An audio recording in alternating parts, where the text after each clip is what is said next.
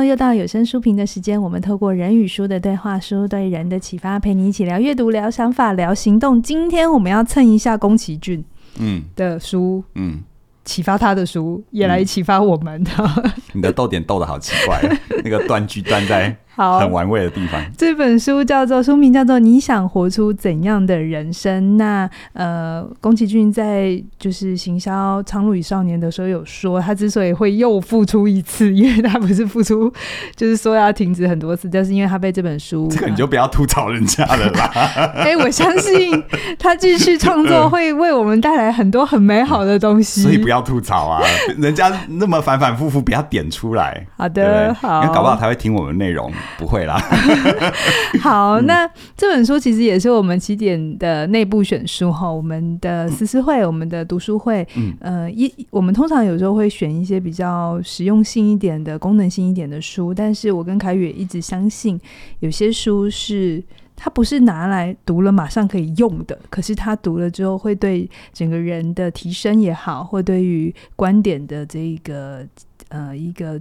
打磨也好，我觉得是会很重要的。嗯、所以今天来，凯宇，你要介绍这本书。嗯，其实阅读本身哦，它有很多不同的面向。像阅读，我们可能因为我们要解决一个问题，我们要探究一个现象，然后我们要回答一个重要的事情，好，都会引发我们阅读。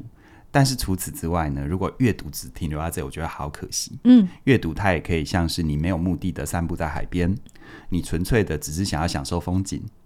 你单纯的只是想要在清晨的时候看看太阳升起的模样，嗯，所以呢，我觉得阅读也可以是这样，而且我觉得这两个都要，嗯，好，你无时无刻你带着很大的目的性去阅读，那么事实上，为什么现代人他不喜欢阅读？是。因为你的目的性太强了，嗯，而阅读本身，它通常一本书你得看了一阵子之后，你才知道他有没有回答你，好，尤其是越。寓意深远的，但这也就意味着寓意深远，通常是诗歌，通常是小说，通常是故事，所以我们就错过了很多。是好，我们可能比较习惯三十秒的短影音。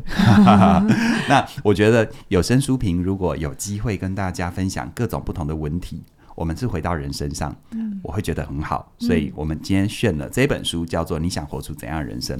那至于这是一本怎样的书呢？我先从它封底的一段文字念给大家听，你可能很快会去抓到为什么这本书它呃这么的重要，或者它会触动宫崎骏。好，上面写着啊，这是八十年来形塑日本品格态度的一本书，这是一本遇到难关或挑战的时候让人振作起来，然后长大。之后会不断的再次阅读，并且仍然能够获益匪浅的书，在日本很有代表性的知识分子吉野源三郎，这是他的作者，用这本书讲述一个十五岁的少年，外号叫做小哥白尼，在他舅舅智慧的引导底下，思考了关于勇气、友情、贫富、霸凌、人跟社会这些功课，借此厘清人之所以为人的价值和人。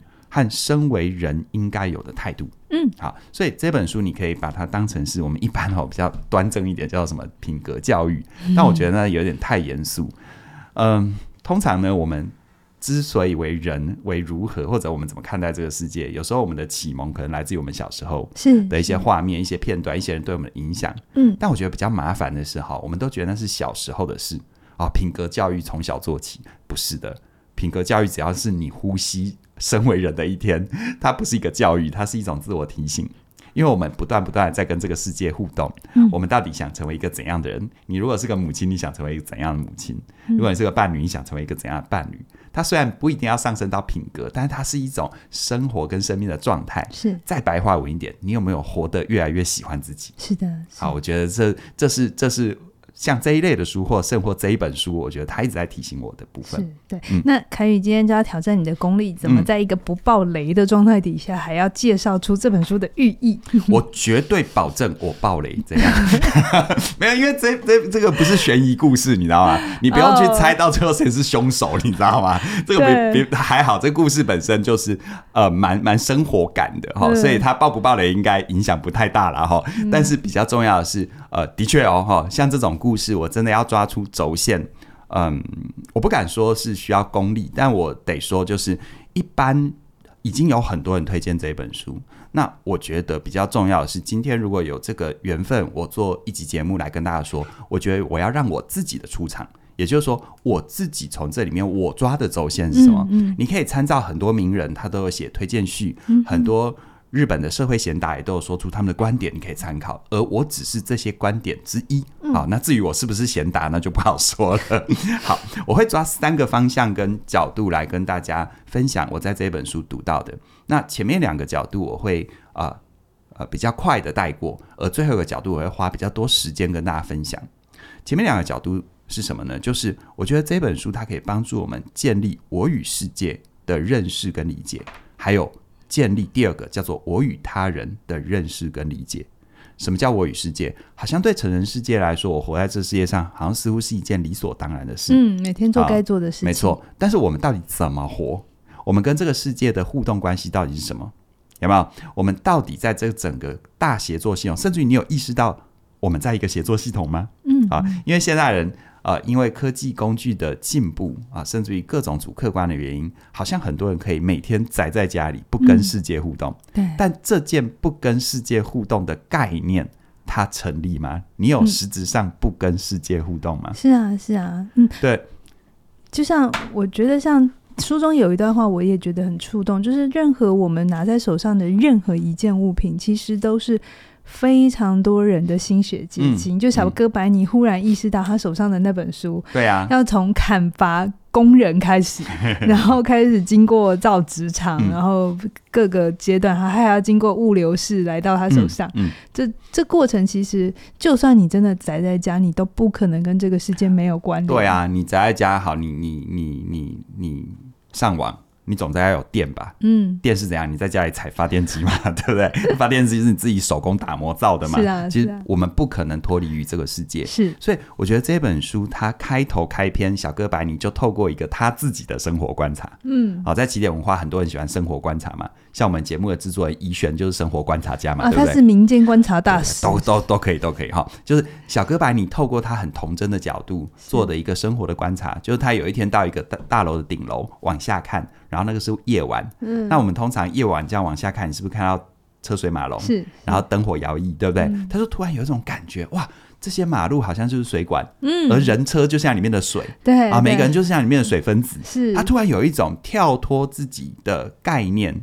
自己看待自己的概念，回用一个更巨观、宏观的角度，哦，原来这一切是流动的。是，那你看，我们心理学常常讲流动，对不对？是，我们的情感要流动，嗯，我们的这个关注要流动，嗯，然后我们的意识要流动，嗯，但其实你人本身就是在流动的啊，它不是虚头巴脑的东西流动。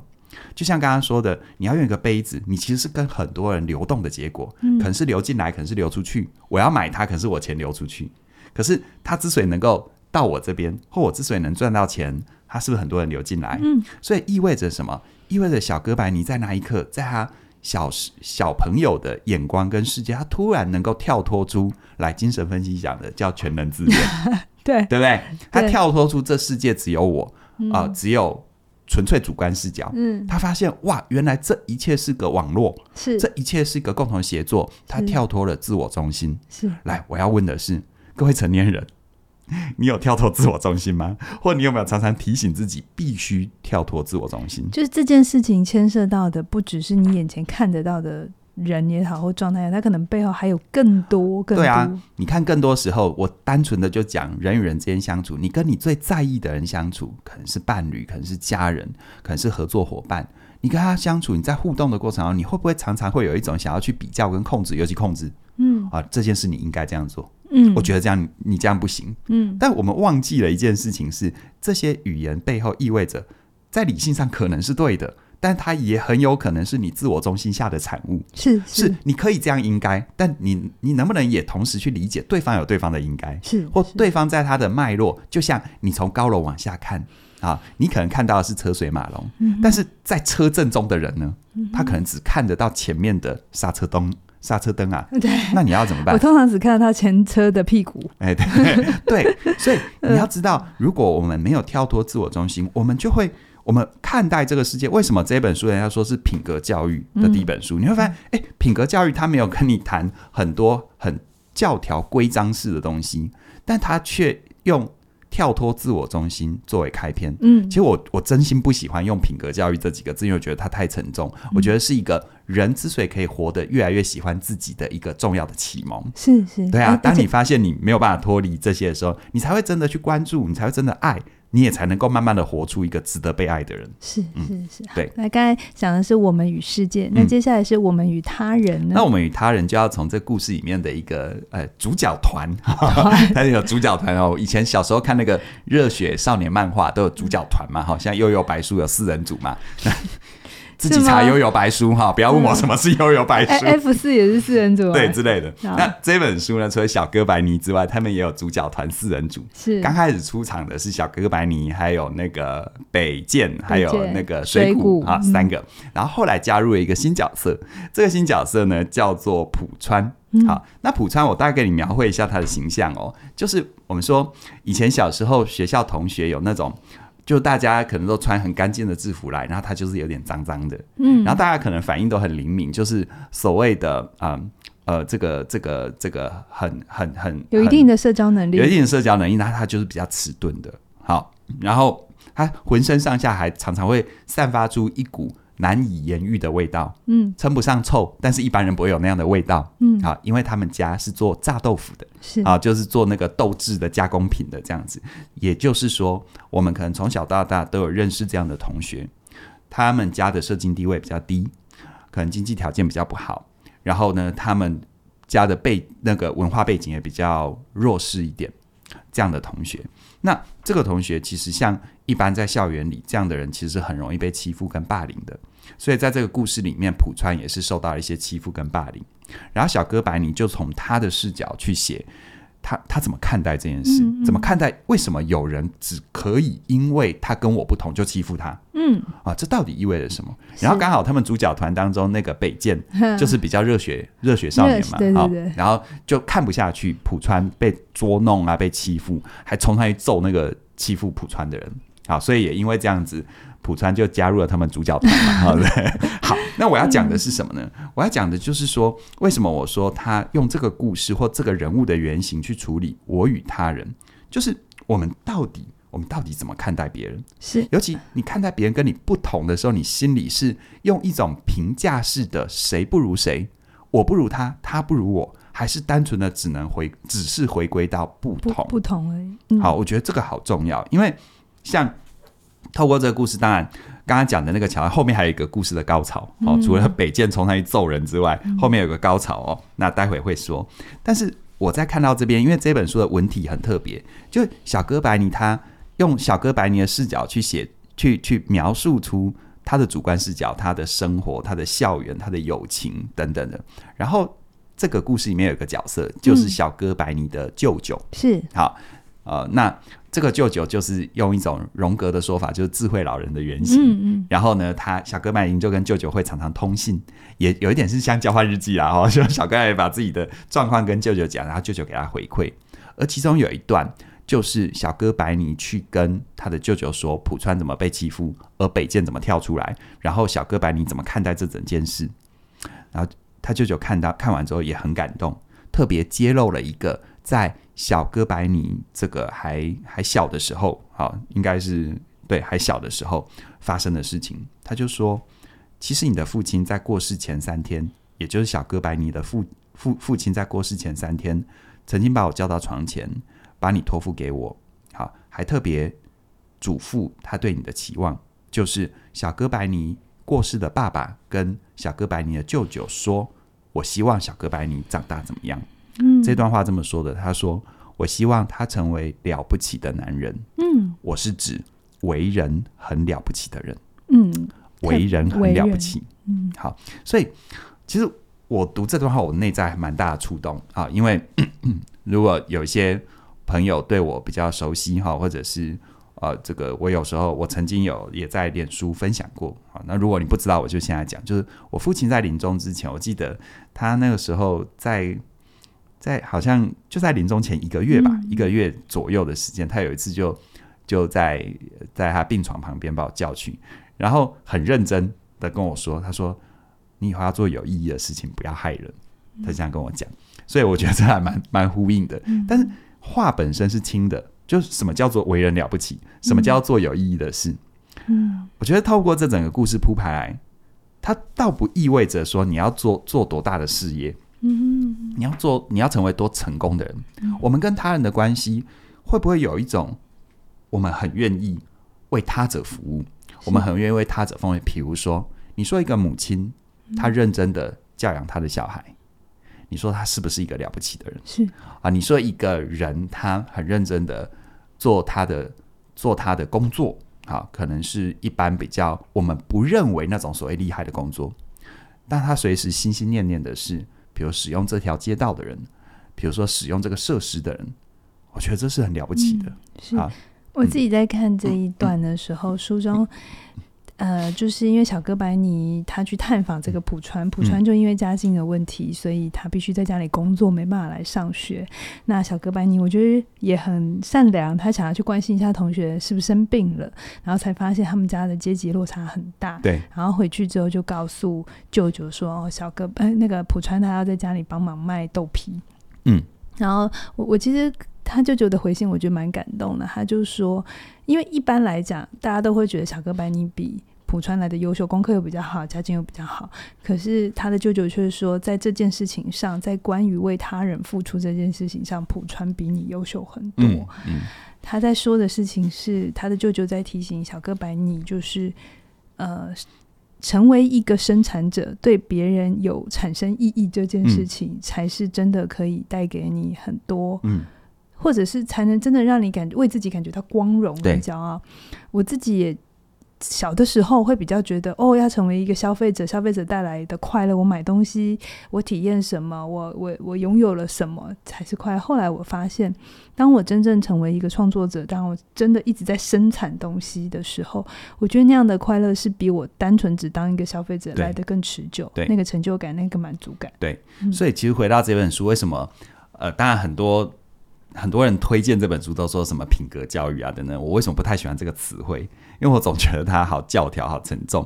但是我会说，我我反过来想哦，大家去想，如果你在生命当中无时无刻能够提醒自己跳脱自我中心，嗯，而且呢，你在生命当中也无时无刻的去去体会，去成为那个生产者，也就是你愿意为你所相信的，你愿意为他人挺身而出。就像有时候我会蛮骄傲的，我做有声书评那么久，我会愿意为想要得到不同观点的人挺身而出。那你说，一个人如果他在人生当中，他一直能够去为，他一直能够对这两件事情有很大的在意，而且去实践它。好，我不自我中心，我愿意为他者挺身而出。你说这个人还会有不好的品格吗？对不对？嗯、但我相信他一定会活出一个他自己更喜欢的模样。是，是好，所以。这这是我蛮感动。那当然，我接下来就要进入我自己画的第三个重点。好，如果我们要真的越活越成为一个自己喜欢的模样，嗯、那么有一件事情啊、呃，至少在我现在的人生阶段，我会觉得它是一个必修的功课。好，你们猜猜是什么？这很难猜哎。对，他已经看到答案了。可能你那时候，你这时候脑袋想的一定是什么很正向的描述，但是我可能要泼一下你的冷水哈。接下来这个词汇没那么正向，但是它却富含很多很多的体会啊，这叫做遗憾。嗯，好，如果直觉来想的话，想到遗憾，你会觉得那是什么？遗憾，我一般人直觉就是错过啊，嗯嗯、或者是来不及的事情。对对对对，我没有跟一个我心爱的女孩告白啊、哦，我错过了一个机会啊、哦，我当年没有买台积电股票，我没有买到特斯拉的股票，什么之类的。你可能会认为那是遗憾，的确你说的没错，这也是遗憾。但是我会认为，真正的遗憾是什么？真正会深刻到我们内在、深刻到我们灵魂里的遗憾，而当你去穿越它，会让你成为一个更美好的灵魂的那种遗憾是。我在承诺，我在承诺面前，我却步了。嗯，好，我在承诺面前，我却步了。一个我答应过的事情，可是我却没有去做。我觉得那里面的遗憾，甚至还有一点愧疚了。对啊，其实遗憾可能多少这个，嗯、可是你会发现，人之所以能够成为一个圆满完整的人，并不是我们终其一生不会有遗憾，不会制造遗憾，这几乎是不可能。嗯。哪怕有没有，我承诺今天要早起，结果 对啊，但是不是也是你承诺了，结果你却步了？是，对啊，所以我觉得我们要做的并不是去啊、呃、完全阻绝这件事情的发生，而是它发发生的时候，它一定意味着某些什么。是，是而你有没有透过这样子去更认识你自己？对。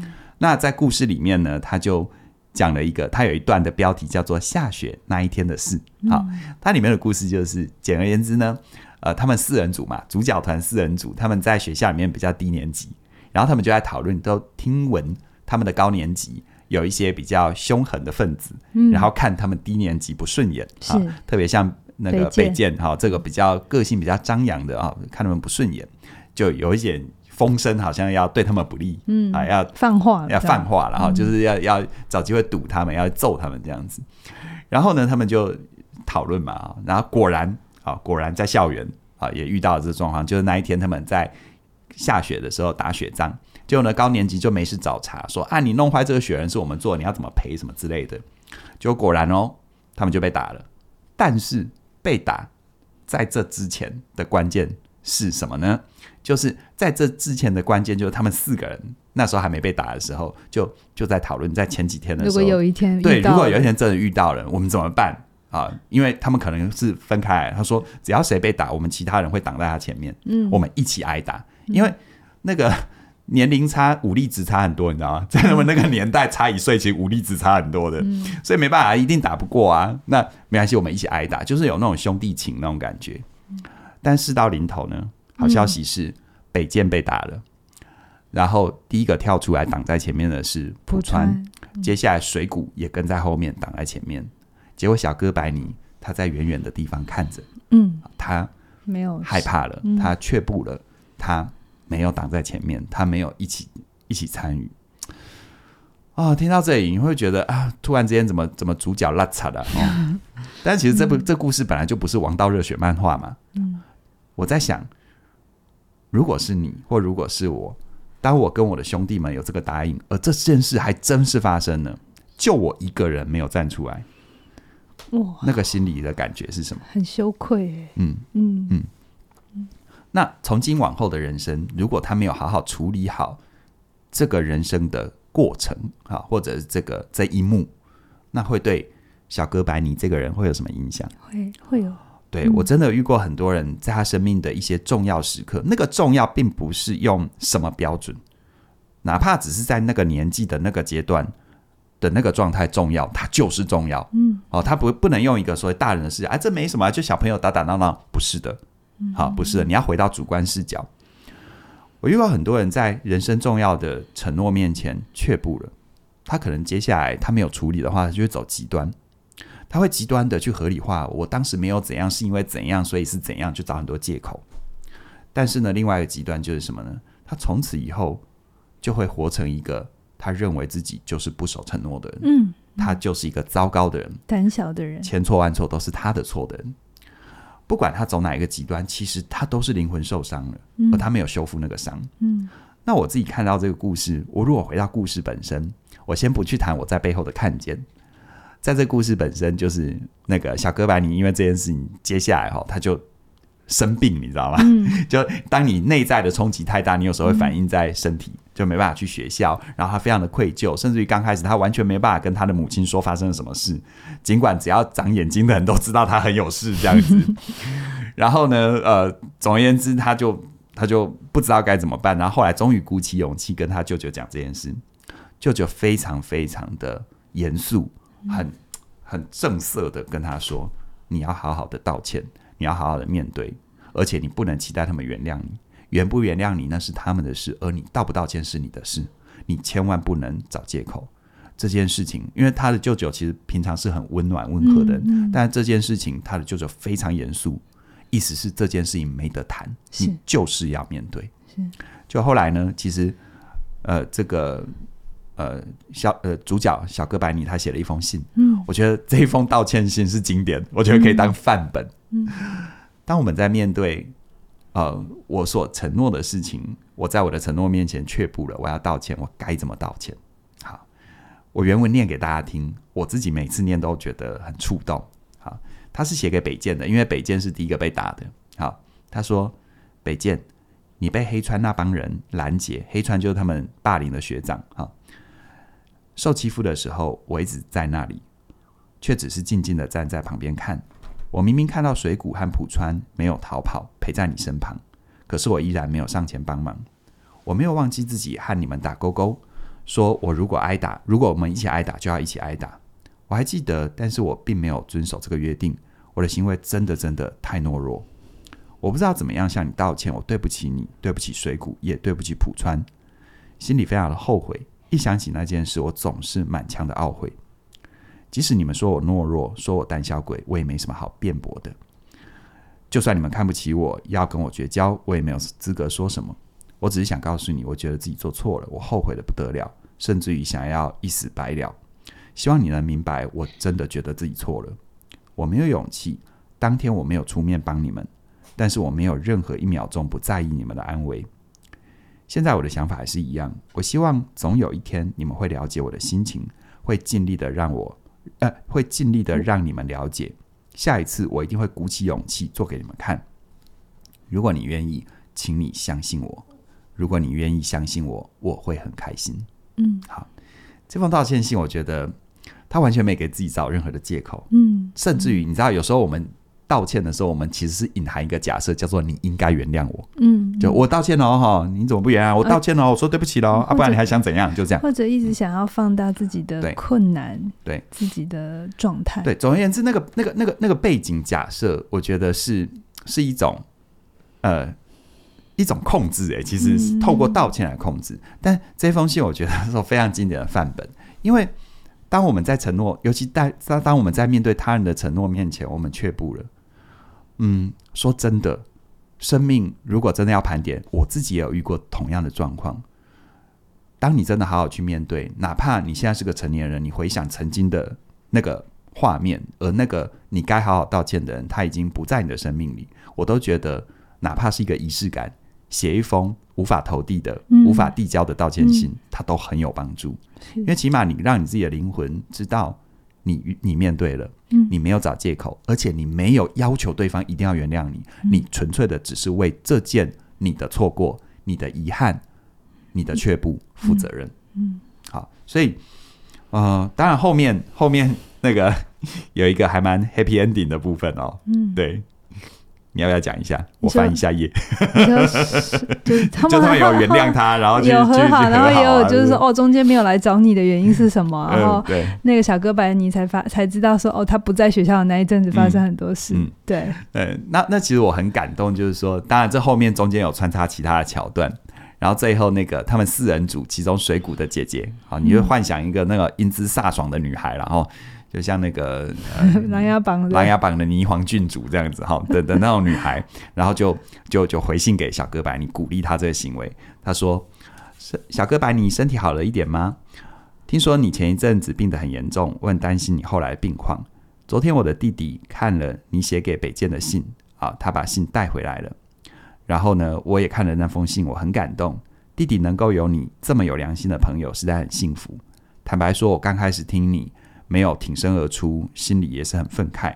当初我们约定好，你竟然不守承诺。可是看了你的信，我已经不再生气。我读着信，眼泪忍不住掉下来。千万不要因为那件事情影响你和我弟弟的交情。还有，我想代替弟弟请求，请你以后一直当他的好朋友。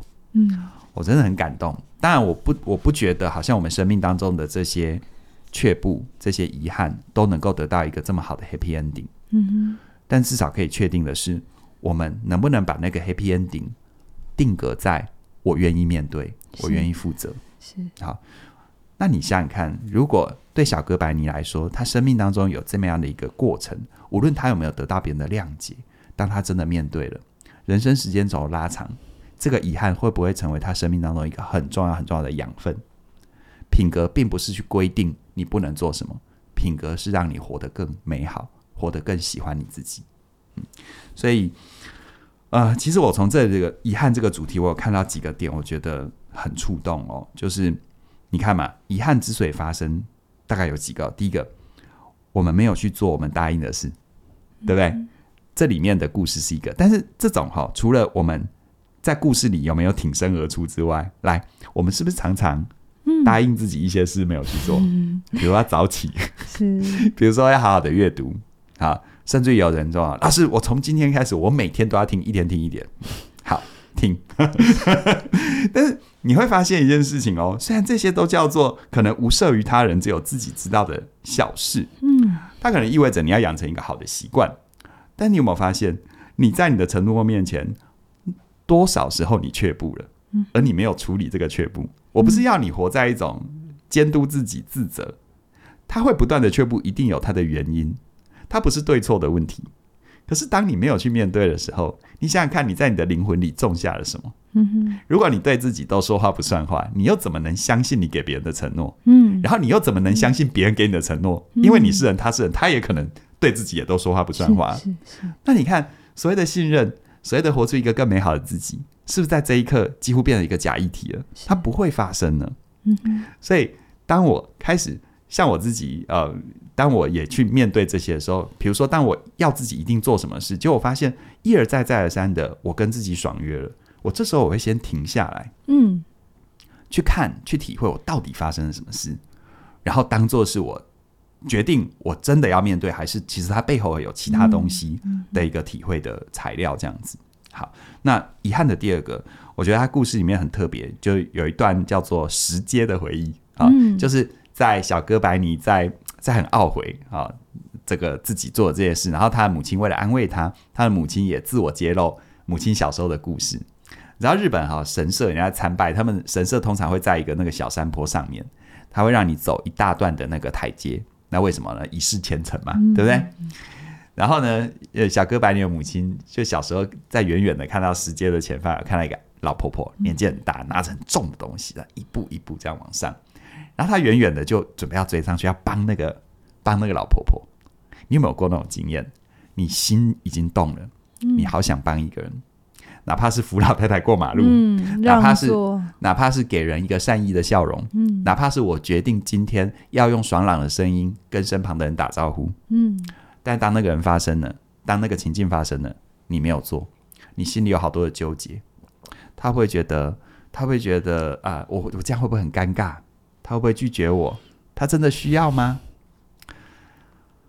我会觉得这些都叫做错过可能的美好。嗯嗯，你有可能让座给一个人，而到最后是一个误会。嗯，他不需要，但是真的会让你遗憾的是，你想让座，但你没让座的这个过程。嗯啊，哪怕你让座给他，发现误会一场，他根本不需要。好，就像他只是最近穿的比较宽松的女生。吃的比较好而已，不要加那个会被骂。我说宽不穿着比较宽松的女生啊，她不一定是孕妇。是，可是哪怕只是好笑误会，你顶多被取笑，你顶多在心中取笑你自己。嗯，但是万一她真的是如同你想的，而你没做呢？嗯，所以你知道吗？我们生命当中为什么我说遗憾？这这本书的主题虽然。各个书评或者角度都没有提炼这个词字词，但为什么我这我提炼这个？因为我我看见这个，我觉得好有意思。像我自己在有一门课叫做《好好说再见》，我谈到自我离线，我说去爱、去行动、去冒险。是啊，你看到一个你也心动，你想要做一件好事，你想要帮一个忙，当然是冒险啊，嗯，嗯对不对？因为很有可能你去做了之后，发现全世界就只有你想那么多，嗯嗯，但那又怎样？至少就像我听过一个桥段是。有一个有一个人被一个女孩子募捐啊，这个这个做做做做好事，就是哎，我这个我生病啊，怎样怎样，我需要钱啊，就要捐了一笔。就一回头，他朋友跟他说，那女孩子是骗子。嗯，那你知道那个人什么反应吗？他说：哦，你的意思是说没有生病的小女孩就对了。嗯，我每次我每次听到这个故事，我都很感动。对，重点不在于重点，对，重点在于没有生病的小女孩。嗯，好，所以可能错过可能的美好。其实回想一下，我觉得回到我们每一位听众朋友，或者你现在正在听这一段内容，我相信你，你一定有，你哪怕说年少轻狂，我都觉得没有关系。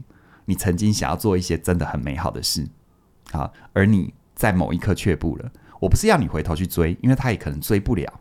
就像那个在石阶上的老太太，对于呃这个小哥白尼的母亲来说，是永远追不上的一个 yeah, yeah, yeah. 一个身影了。嗯。但是它会成为，当你好好去体会那个画面，它会成为你生命当中，如果再有下一次，而且我敢保证，一定常常有下一次。嗯嗯嗯，哪怕你给你愿意给别人多一点笑容，嗯、哪怕你愿意给别人多一点宽容，嗯，好，所以我为什么说遗憾好美？遗憾是完整生命的一部分，遗憾是完美关系的一部分。好，嗯、那最后。我就自己一路干下去了哈，对对，那主持很累哈，尤其主持这种书这样子。嗯、好，最后我觉得我看到就是说，其实遗憾它背后更一个更深的就是，有时候我们生命当中会留下一些遗憾、后悔，其实是我们并没有谨守自己认定的界限。嗯，好，那这自己认定的界限是什么？呃，就像我在我的新课程啊、呃，我想跟你好好说理。我说温柔是什么？温柔是一种。不扭曲自己，也不扭曲他人的坚定。很多人会以为界限就是啊、呃，我我现在在啊，生人勿近，不要过来。那你看，当你把界限当成是一种围篱的时候，你隔绝了伤害，但你也隔绝了美好。嗯，但当你把界限当成是一种什么？是一种很内在、很深的坚定，而那份坚定的内涵是什么？我不扭曲我自己，我也不扭曲别人。也就是说。我对这件事情可以是这种观点，而我同时也愿意接受你是不同的观点。嗯哼，我觉得这个好重要，因为我们常常，我们常常为什么说我们在承诺面前却步了？你明明不是答应你要好好对待你身旁的人吗？你明明不是答应好好对待你的伴侣吗？这是你的承诺，诶。嗯哼。可是你有没有发现，我们常常是因为我们没办法去接受我是这样，而你也是这样，嗯，或你也是不同。嗯，那就会造成一个什么呢？我们常常是想要去用控制跟比较。哦、你看哦，最白话文，我们会不会嘴巴上常常讲？我觉得跟你应该，嗯嗯，有没有？你应该如何？你不应该如何？那我真心要问，这些应该的背后，比如说我们从小被父母亲念很多应该，那些应该的背后，会不会有可能，而且是极大的可能，造成我们心里的伤？嗯，而这份伤造成我们亲亲子关系的遗憾跟破碎。嗯嗯，然后到最后，我们要在成年时代，就像那一句名言说的：“幸运的人用童年治愈一生，而不幸的人一生都在治愈童年。”嗯，所以回到一个很重要的源头，就是说，我们一定曾经很自我中心的，就回到前面的，很自我中心的，很不顾他人的，把人分级分类的，然后去制造出这些遗憾。但是，我们能不能从这一刻开始，就像这本书整个所呈现出来的主轴一样？我是这样，但我同时也愿意接受别人是他的样子。那或许这样子会让变得，会让很多事情，会让很变得很多事情变得变得更美好。是好，我们太想要控制别人，其实我们遗失的是我们自己，还有我跟对方的关系。是啊、哦，这一本小说，嗯，讲的这么的深刻，嗯，对。对你很难做结论，对不对？对，好，交给你了，我已经下班了。好，这本书，呃，其实它没有所谓的 ending，呃，小白小哥白尼的故事结尾就是他们一起度过了国一，好像是国一的那一年，然后发生的一些事情。那我我蛮喜欢这本小小书的哦，你可以把它当成是床前书。读，它可以很轻松的读。那更重要的事情是在读的过程里，你可以呼应一下舅舅跟小哥白尼说的话，也是你会告诉你的晚辈吗？或甚至你的小孩，甚至是你也是这么想吗？那如果你这么想的话，你有这么做到吗？嗯，我觉得这是这本书很很让人去启发的，而且读了之后会有一种暖意在心头。好，那最后呢，凯宇有讲嘛，遗憾是我们在承诺面前却。却步，步了，对对，那这也让我想到，其实有些时候关系的变化，有时候也是会有遗憾的。那个遗憾可能是我们来自于我们的有些事情没有作为，但也有可能是对方，但也有可能是我们想做了自己，于是我明白那条界限嗯在哪里，所以我们需要做调整。那我自己刚刚在听凯宇讲的时候，我也都在回想到你课程里讲到很多事情，就是很多。东西我们在面对跟处理的时候，其实我们可以有一个更好的说法，对，或是一个更好的态度。就像，呃，就像我们的小哥白尼，在他犯错的时候，其实他最让人动容的不是只是道歉，而是他没有想要掩盖他的任何错误。我觉得那种直面错误的勇气是很巨大的。嗯嗯，那有的时候在关系里，我们其实是心里有很多关心，可是我们没有勇气只说关心，我们说了很多包装的话。嗯，那为什么会这样呢？那当然，你就可以听听凯宇的最新线上课程。我想跟你好好说。我觉得里面把很多我们在关系里的挣扎。你讲的很透彻，因为很多时候在讲关系的呃表达沟通，其实很多时候就在讲怎么说。可是更重要的事情是，那是什么需我们需要这么说？那个背后卡住我们或可以支撑我们去做这件事情的动力，我觉得你解析的非常的好。对，嗯，那现阶段呢，你现在加入的话，就可以享受最好的呃最棒的优惠，早鸟优惠二零二四，在二零二四的一开始，我们用二零二四一起让我们的关系可以好好在一起，好好的在一起，有深度的关系。对，我最后补充哦，也不是补充啦，就是我特别想要再次跟大家说，就是温柔就是不扭曲自己，也不扭曲别人的坚定。那在这门课，我觉得我应该有传递出很多温柔的品质。是，其实温柔绝对不是只有女性或某某些性格特质人才能做到。温柔是我们活在这世界上，好好对待自己，也好好对待别人一个最珍贵的素质。是。那我希望透过这一门课，能够让你能够好好的跟别人说，也好好的跟自己说。好，嗯、那二零二四的早鸟呢，直到一月十八号晚上九点。晚上九点，晚上九点，所以请大家务必要把握哦。好，那我们今天到这边，期待未来继续推出更多更精彩的内容。拜拜。拜拜。